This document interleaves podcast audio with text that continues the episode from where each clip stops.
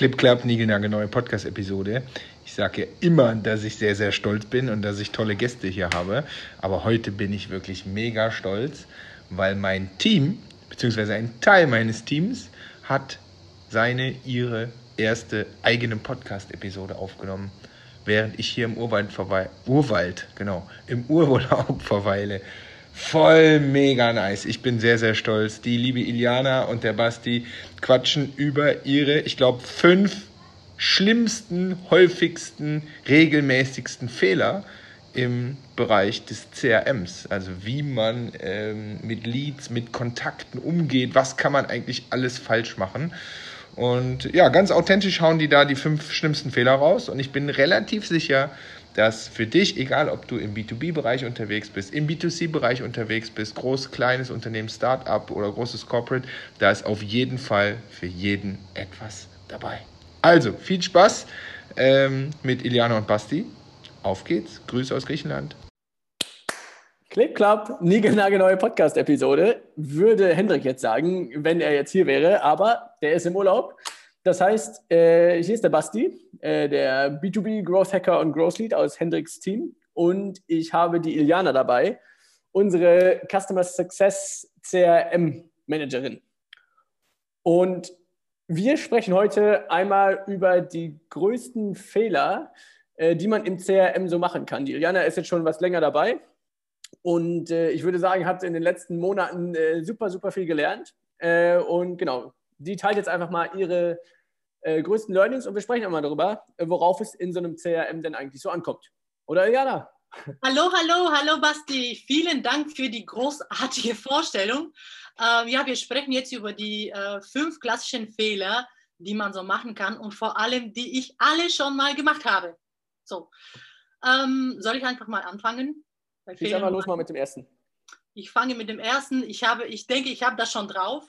Äh, und dabei geht es, ähm, also Fehler Nummer eins, nicht alle Leads gleich anschreiben. Also automatisieren hier und da ist gut, aber man muss immer im Kopf haben, dass hinter jedem Lied auch einen Menschen steckt. Und jeder Mensch möchte möglichst persönlich angeschrieben werden. Jeder Mensch möchte sich äh, wichtig fühlen und ähm, persönlich angeschrieben werden. Ähm, ja, in unserem System haben wir mittlerweile so um die 7000 Leads, die wir in den letzten vier Jahren mühsam gesammelt haben. Ähm, ihr könnt euch vorstellen, wir können die nicht alle persönlich anschreiben. Deswegen, ähm, wir arbeiten in Kategorien. Wir teilen die Leads einfach in Töpfen und dann überlegen wir uns für jeden Topf eine eigene Strategie.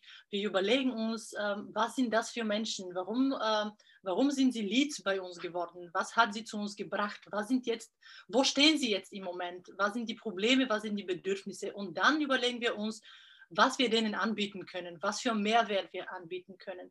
Aber ganz wichtig, unsere wichtigsten Kontakte, also unsere wichtigsten Leads, wir schreiben die alle persönlich an. Da automatisieren wir nicht, dafür bin ich da.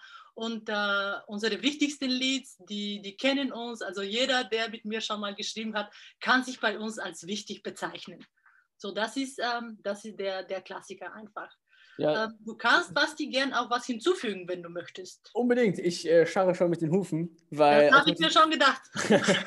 äh, Automatisierung ist nämlich immer das Erste, wonach irgendwie alle schreien wenn es um CRM geht, dann denkt irgendwie komischerweise jeder sofort an so eine automatisierte E-Mail, Onboarding, Newsletter, ich hätte fast kacke gesagt, ähm, äh, an diese Newsletter-Geschichten. Und äh, wir sehen es immer wieder, dass äh, die erste Frage ist Automatisierung, wo wir sagen, automatisiert erst, wenn ihr gelernt habt, was funktioniert. Ne, wir sind ja hier im Growth Hacking Modus, das heißt, es geht um Experimente und maximal schnell zu lernen, was funktioniert. Und das klappt im CRM und mit Newslettern und mit E-Mail-Marketing ja noch viel besser. Das heißt, wir haben sehr, sehr lange gebraucht, um zum Beispiel zu lernen, was ist denn die erste richtige Message, äh, um einen Lead weiter zu konvertieren, wenn der sich mal bei uns was runtergeladen hat. Ja, da haben wir ganz viel manuell getestet, bis wir irgendwann eine Message gefunden haben, die sehr, sehr gute Antwortraten provoziert hat. Ja, und dann haben wir gesagt, okay, das können wir jetzt irgendwie teilautomatisieren, dass wir jetzt nicht ständig mit viel Aufwand andere Messages gegeneinander testen. Was nicht bedeutet, dass die Iliana nicht trotzdem Experimente macht, ob nicht vielleicht irgendeine andere äh, Nachricht mittlerweile doch eine bessere Performance hat als die alte getestete. Ja, das heißt, erst automatisieren, wenn ich weiß, was funktioniert und dann auch nicht komplett aufhören zu testen. Das wäre so äh, mein fettestes Learnings, vor allem aus den ganzen Kundenprojekten dazu. Finde ich einen mega wichtigen Punkt, weil alle immer danach schreien und das eigentlich ein riesiges Missverständnis ist. Ja, das ist eine gute Überführung zum zweiten Punkt, ähm, wo du Experimente sagst. Ähm, der zweite Punkt nämlich ist, dass viele, äh, sogar ich, einfach versuchen zu verkaufen und einfach zu früh was anbieten. Ähm, als CRM geht es gar nicht darum, was zu verkaufen. Bei mir geht es vor allem, die Leute in einem 1 zu 1 Call zu bekommen, einfach die Möglichkeit zu kriegen, mehr über uns zu erfahren und mehr, mehr über, dem, über das Problem der Kunden, der Leads. Und ähm, da habe ich am Anfang äh, sehr lange Nachrichten geschrieben. Ich habe Links ähm, als Einladung zu unseren Events geschickt. Ähm, ja, alles Mögliche versucht und dann habe ich aber, hat sich herausgestellt, zumindest aus meiner Erfahrung, dass man so zwischen vier und sechs äh, Nachrichten braucht, bis man wirklich was anbieten kann. Am Anfang geht es nur darum, Vertrauen aufzubauen. Und die Leute, die sind ja mittlerweile daran gewöhnt, Angebote über LinkedIn zu bekommen. Und die sind ziemlich skeptisch. Sobald sie den langen Text sehen, sobald sie einen Link sehen, äh, denken sie sich, die, die, denen will man was verkaufen. Mittlerweile habe ich mir äh, selbst einen Linkverbot in der ersten Message auferlegt und auch keine langen Texte. Also äh, ich versuche mich wirklich da in den Kunden rein zu versetzen und zu überlegen, warum war er bei uns, was hat er, wonach hat er gesucht.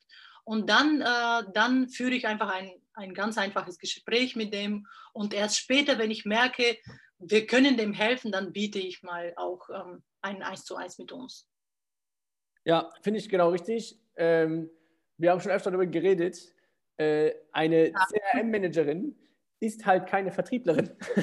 ja? ja? das heißt, äh, Iliana hat das Ziel, uns maximal viele 1 zu 1 Gespräche mit den richtigen Leuten, äh, ich sage mal, zu besorgen. Ja, das wirst du aber nicht schaffen, wenn du die ganze Zeit sagst, wir kaufen doch unser Programm, kauf unser Programm.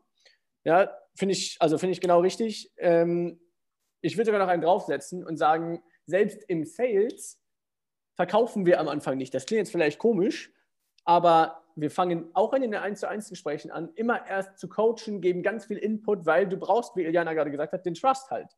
Ne? Du brauchst das Vertrauen, dass die merken, ah, der kann mir helfen. Ja? Und erst dann geht im Kopf bei denen so eine, ähm, so eine Idee hoch, dass man denkt, okay, vielleicht kann der mir ja wirklich helfen und ich interessiere mich mal dafür, was der überhaupt macht. Das heißt, mein ideales Sales-Gespräch ist immer, wenn der andere nach dem Pitch praktisch fragt.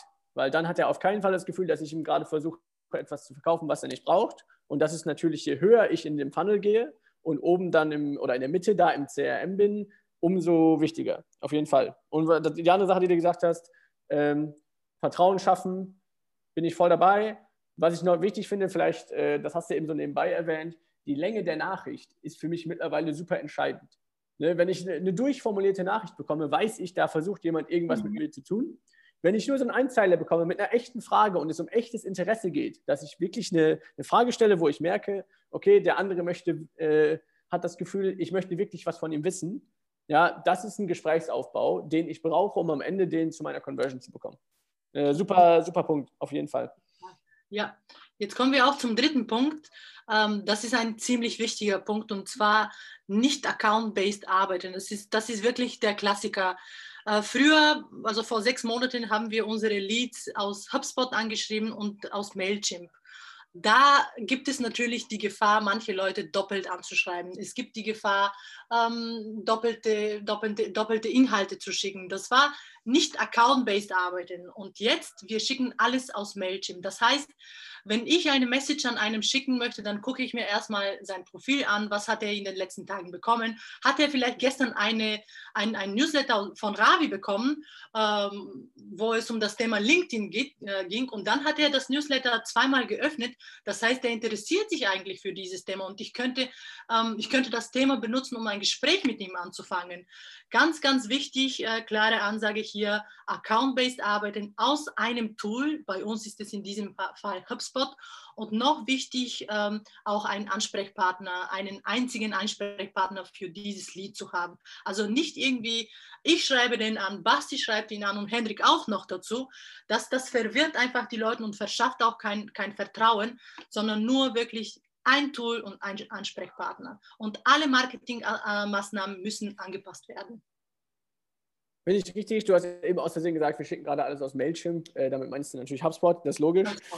Ähm, ja, ich, ich muss sagen, da gehe ich mit, aber auch wir machen das erst seit ein paar Monaten. Mhm. Ja, das heißt, vorher war es für uns auch noch nicht sinnvoll. Wir haben es vielleicht ein bisschen zu spät gemacht, aber vorher war es für uns auch noch nicht sinnvoll, das riesige HubSpot-Paket zu kaufen und alles aus einem Tool zu machen, weil es vorher auch so funktioniert hat. Nur irgendwann ist man an der Stelle, wo du wirklich alles in einem Tool brauchst, weil dann hast du auf einmal eine Timeline und arbeitest, wie Jana gesagt hat, in einem Kontakt und kannst genau sehen, war der auf unserer Website, hatte Basti einen Call mit dem, ähm, hat der Newsletter geöffnet, wie du gerade gesagt hast. Für mich sind es aber zwei Punkte. Das eine ist alles in einem Tool, das ist die Toolfrage. Ja, wenn ich an der Stelle bin, würde ich das unbedingt empfehlen. Ne, weil es gibt dann nur eine Wahrheit. Äh, der, der Henrik sagt immer diesen schönen Spruch, ähm, alles, was nicht in HubSpot steht, gibt es nicht. Und genauso muss man das auch sehen, ne, weil sonst hängt alles irgendwie überall. Und der andere Punkt ist Account-Based Marketing. Ähm, da muss ich ganz klar sagen, das kann man so pauschal nicht sagen, dass es einfach für alle gilt, sondern wenn ich im B2B bin und ich sage mal, versuche große Tickets zu verkaufen, also ne, äh, hohe Dealvolumen habe, dann äh, wird es am Ende vermutlich nicht anders klappen, äh, weil ich halt verschiedene Ansprechpartner habe und äh, ja, der Sales-Prozess so lang ist, dass ich da wirklich äh, an den einzelnen Personen dran bin. Ähm, das klappt natürlich nur, Jan hat am Anfang gesagt, wir haben 7000 Leads, wenn ich sehr, sehr gut priorisiere, ähm, welche Leads interessant sind, an welchen ich dranbleiben muss, weil natürlich ist Account-Based Marketing dann auch viel anstrengender und viel zeitraubender, als wenn ich einfach eine Mail an alle rauskloppe. Ja. Ähm, das heißt, Priorisierung, mega wichtiger Punkt. Äh, da würde ich einmal, äh, Iliana, dass du einmal beschreibst, äh, wie machen wir das denn, dass wir uns es leisten können, zeitlich account-based zu arbeiten, dass wir auch wirklich sicherstellen, an den richtigen Kontakten dran zu sein. Tja, Basti, du bist ja schon bei dem vierten Fehler und zwar äh, den mache ich immer noch. Und äh, ich höre sehr oft von Hendrik und von Basti, äh, mach nicht zu viele Leads schreib nicht sehr mit nicht zu viel, nicht mit zu vielen Leads gleichzeitig. Mach weniger. Such dir die besten 30 und mach nur diese 30. Das ist sehr einfach zu sagen, aber in der Tat schwierig umzusetzen. Und das ist auch der, der vierte Punkt, der vierte Fehler, der Klassiker. Das ist das, äh, dass man einfach versucht, ähm, sehr, mit sehr vielen Leads äh, Beziehungen zu pflegen. Und das ist, wie Basti gesagt hat, einfach ziemlich zeitraubend. Und ähm, nicht das zu tun, braucht man eine sehr klare Zielgruppendefinition. Man muss seine Zielgruppe sehr gut kennen und wissen, ähm, welches Lied gehört zu meiner Zielgruppe, zu meiner Hauptzielgruppe. Und wie erreichen wir das? Ähm, wenn unsere Leads in unserem System sind, in HubSpot, dann stalke ich die erstmal, dann qualifiziere ich die. Ich, ich schaue mir ganz genau an, was sind das für Menschen, wo arbeiten sie, seit wann, ähm, was für Kommentare hinterlassen sie auf LinkedIn, was interessiert sie. Äh, alles Mögliche, was ich darüber herausfinden kann, ist für uns wichtig. Und dann entscheide ich, ähm, welches Lied zu unserer Zielgruppe gehört. Und dann, ähm, dann versuche ich, diese Beziehung zu intensivieren. Aber wie wir das bereits fünfmal jetzt in, diesem, äh, in dieser Folge gesagt haben, man kann nicht mit allen gleichzeitig schreiben. Man muss einfach priorisieren und diese Zielgruppendefinition ist äh, einfach mega wichtig. Ähm, einfach versuche es möglichst wenige Beziehungen richtig zu pflegen, als möglichst viele nur oberflächlich. Das wird sich irgendwann auszahlen, 100 Pro. Ja, ähm, offensichtlich bin ich, bin, ich da, bin ich da voll deiner Meinung. Ich muss nur sagen, was man natürlich nicht vergessen darf, ist, wenn ich jetzt nur meine Top 30 Kontakte die ganze Zeit im Blick habe ja, und alle anderen komplett vernachlässige, das wäre nicht richtig, weil dann habe ich Leads eingesammelt, im Zweifel dafür bezahlt und lasse die einfach nur blöd in meinem CRM rumliegen äh, die Unterscheidung ist wichtig zwischen, hat sich für 1 zu 1 Sales oder 1 zu 1 Kontakte qualifiziert oder ist nicht qualifiziert genug dafür. Das heißt, natürlich sind die Leute, die nicht äh, in Ilianas Sinne qualifiziert genug sind, äh, dass die wirklich in ihre Hotlist kommen, wo sie sich ganz intensiv um die kümmert, die bekommen natürlich äh, jede Woche ein Newsletter mit Mehrwert. Ja, die werden natürlich in äh, Events eingeladen und so weiter und so fort. Das heißt, die trotzdem 1 zu N, also in der großen Masse, trotzdem zu bespielen. Ja, mit dem Unterschied, dass praktisch diesen wichtigen Kontakten on top eine Premium-Behandlung zukommt. Um das hast halt, du gut gesagt, das hast du gut gesagt. Ja, um äh, denen halt eine, äh, ja, die, die Wahrscheinlichkeit zu erhöhen, dass die am Ende bei uns konvertieren. So, das heißt, äh, die unten natürlich, unten sage ich im Sinne des Funnels, nicht vergessen. Ja, äh, aber genau mit der eigenen Zeit haushalten und zu überlegen, so wie kriege ich mit der Zeit, die ich habe, jetzt die relevanten Kontakte abgefrühstückt. So, das das finde ich wichtig. Unten die Leute natürlich, natürlich nicht vergessen. Ja, ja. Und äh, jetzt kommen wir fast zu Ende. Also mein, mein, mein letzter Punkt ist eigentlich ziemlich ein sehr kleiner, aber sehr wichtiger.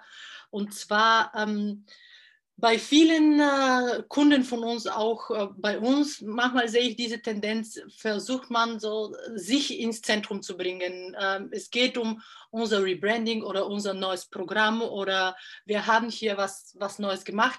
Man vergisst einfach manchmal den Kunden. Es geht nicht um uns bei CRM, es geht nicht um unser neues Programm, es geht nicht um unser neues Branding, es geht um den Kunden. Wie können wir dem Kunden mit unserem neuen Programm helfen? Wie machen wir den erfolgreicher? Wie machen wir die glücklicher? Dabei geht es. Man, man soll es einfach nicht vergessen. Es ist, ich weiß, man hört, hört es überall, aber es ist nicht einfach umzusetzen, so die ganze Zeit in diese Hin Kundenhinsicht zu denken. Ja, das ist, das ist mein letzter Punkt. Äh, versucht, die Kunden im Mittelpunkt zu bringen, wirklich und nicht euch selbst. Da habe ich ein Mega-Tool, weil äh, das passiert mhm. eigentlich immer, nicht nur im CRM, sondern egal, wo du dich im Funnel befindest, ob du oben bei den Ads bist, ob du im, generell im E-Mail-Marketing bist oder im Sales unten, völlig egal. Es ist immer super schwierig, aus der Brille des Kunden zu gucken, weil ich den ja immer am Ende doch zu einer Conversion bekommen will. Ne, ob ich den als Lead einsammeln will oder ob ich äh, den in ein 1 zu 1 Gespräch bekommen will, in diesem Fall im CRM. Ich habe immer eine Conversion im Kopf und wenn ich einfach stumpf drauf losschreibe, dann wird das immer so äh, am Ende sein, dass tja, das nicht richtig kundenorientiert ist. Das heißt, das Tool, was wir da immer mitgeben, ist die sogenannte Customer Desire Map. Vielleicht kennt die äh, auch der ein oder andere. Ne, das heißt, äh, das sind Hopes and Dreams, Pains and Fears und Barriers and Uncertainties von der Person, der ich gerade schreibe. Das heißt, einmal kurz sich eine Minute Zeit zu nehmen, zu überlegen, okay, was äh, würde der jetzt richtig geil finden, was ich ihm schreibe? Wovor hat er vielleicht im Moment Schiss? Ähm, was hält den im Moment nachts wach und was hindert den zum Beispiel, diese E-Mail überhaupt zu öffnen. Das muss ich im Betreff äh, wegtackeln. Was hindert ihn, äh, das 1 zu 1 Gespräch zu buchen? Der hat keine Zeit. Das heißt, ich schreibe in die E-Mail schon rein, hier, pass auf, es sind auch nur 15 Minuten, äh, die wirst du ja irgendwo reinquetschen können, um ein blödes Beispiel zu nehmen.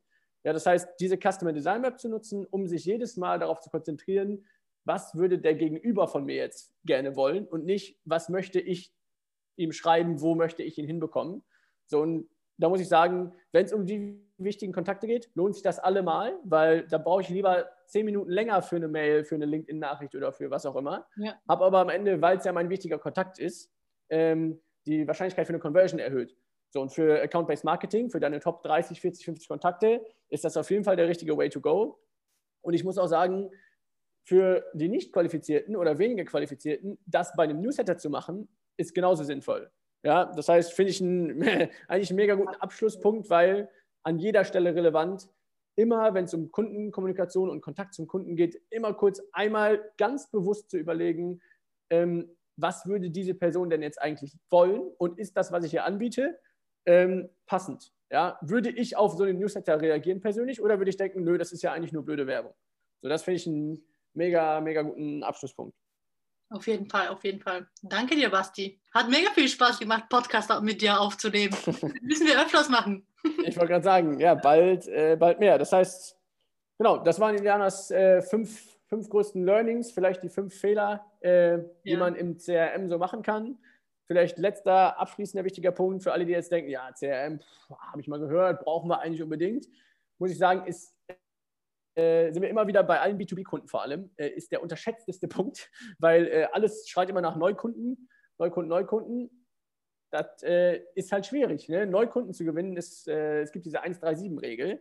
Neukunde gewinnen ist Faktor 7. Einen Bestandskunden zu halten und den immer weiter erfolgreich zu machen, ist Faktor 1.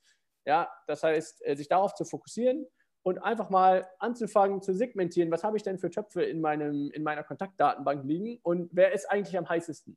Und damit kann man super gut anfangen, um ähm, in dieses CRM-Game äh, Customer Success-mäßig reinzukommen. Und damit hätte ich gesagt, äh, beenden wir das an dieser Stelle hier, Jana. Auf jeden Fall. Äh, danke für deinen Insight und äh, ja, gern. Ja, wie immer, einen mit rausnehmen und äh, umsetzen. Ne? Tschüsschen. Tschüsschen.